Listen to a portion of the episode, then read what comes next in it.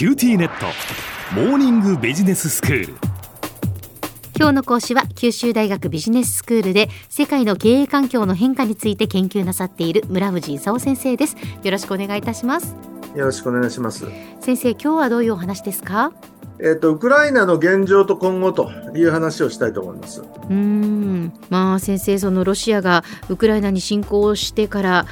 まあ、2月でしたからね、去年のもう1年が経ちましたけれども、そのまあ、今の現状というのをこう改めて、えー、まとめていただけますか？まあ、1年前に侵攻してきてね、それで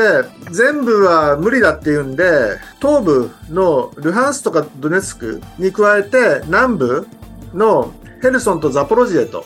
いうところに侵攻してきて、その一部を国民投票をあの無理やりやって独立させて併合するというようなことをやってたんですね。うん、で、ただ国連とか欧米からするとあのそんなことは認められないということで、まあ、戦ってるわけですけれども、はい、この3月になってドネツクにバフムトっていう場所があるんですけれども、はいここで大変な戦いが起こっててね、うん、ロシアのプーチンとしてはもう3月中に東部の2州は全部占領してくれというような話をする一方で、ワグネルのあのブリゴジンっていう人が、いや、それそんな簡単な話じゃないんだと。1.5年から2年くらいはかかるよと言って戦いが起こってると。で、その、ワグネルって、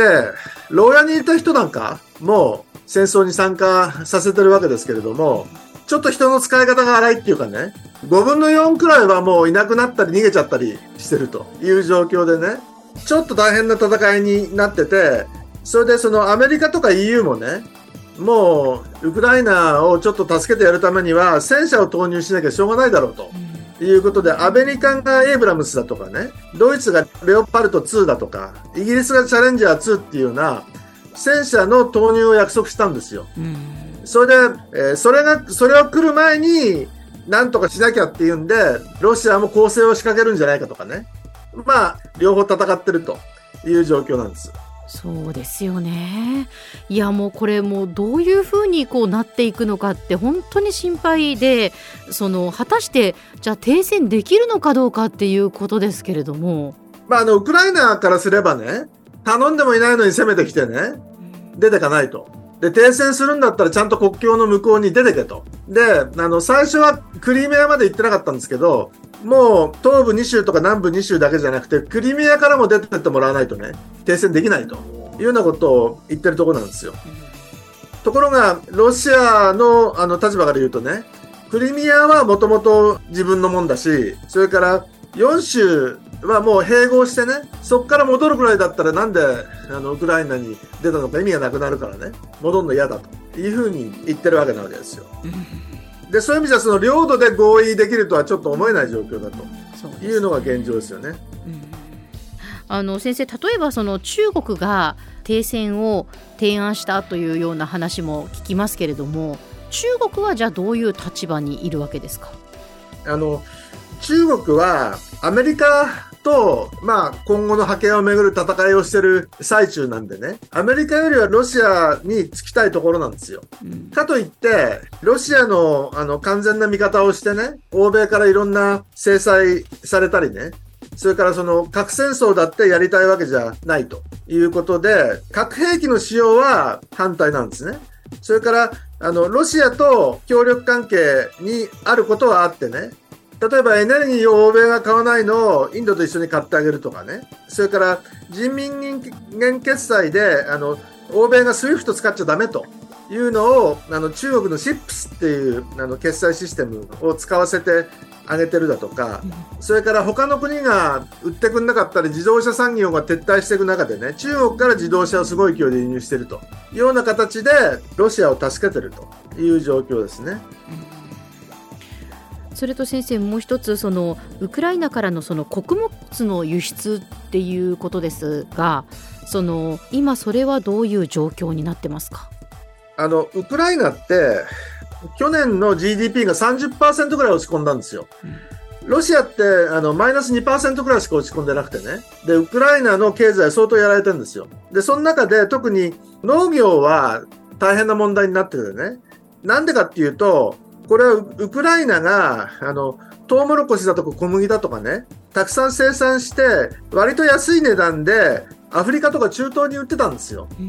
ところが、その、えー、ロシアが国会を通してあの輸出するのを邪魔するとかね、まあ、国会経由っていうのは海路っていう海を通した道なんですけど鉄道を通す陸路っていうのがあってね。でこの鉄道っていうのは線路の幅がロシアとヨーロッパが違うんですよ。ロシアは152センチなんですけど、ヨーロッパは143.5センチで、あの、ウクライナってのは今まで、あの、ロシアのお友達だったもんでね、ロシアと同じ線路幅なんですよ。ということで、ヨーロッパに陸路で持ってくときにね、線路幅が違うんで、線路幅をヨーロッパに合わせないと簡単に持っていけないという問題なんですよ。うんはい、でちなみにあの日本ってのは106.7センチっていうとても狭いんですね。ええ、でその結果福岡から長崎行くときに途中までは狭い線路だけどそこから先の新幹線が、あの広い143センチのその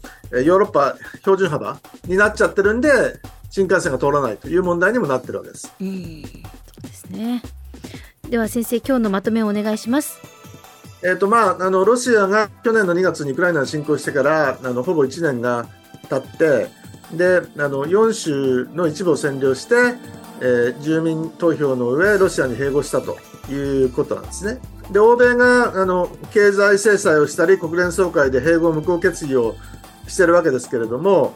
エネルギーが高騰したり中国とかインドがロシアから輸入するということもあって、ロシアはエネルギー輸出収入をあんまり失ってないんですね。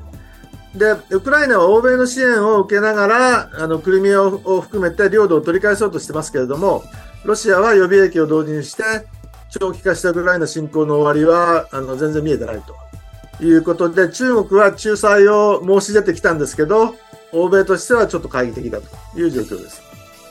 今日の講師は九州大学ビジネススクールで世界の経営環境の変化について研究なさっている村藤勲先生でした。どうもありがとうございました。どうもありがとうございました。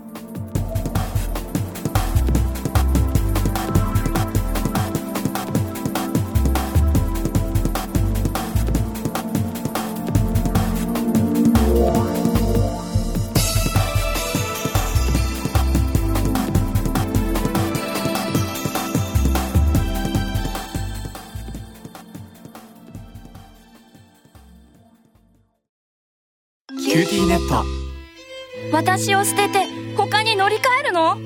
君は僕には高嶺の花すぎたんだ。それに彼女はありのままの俺をそのまま受け入れてくれるって。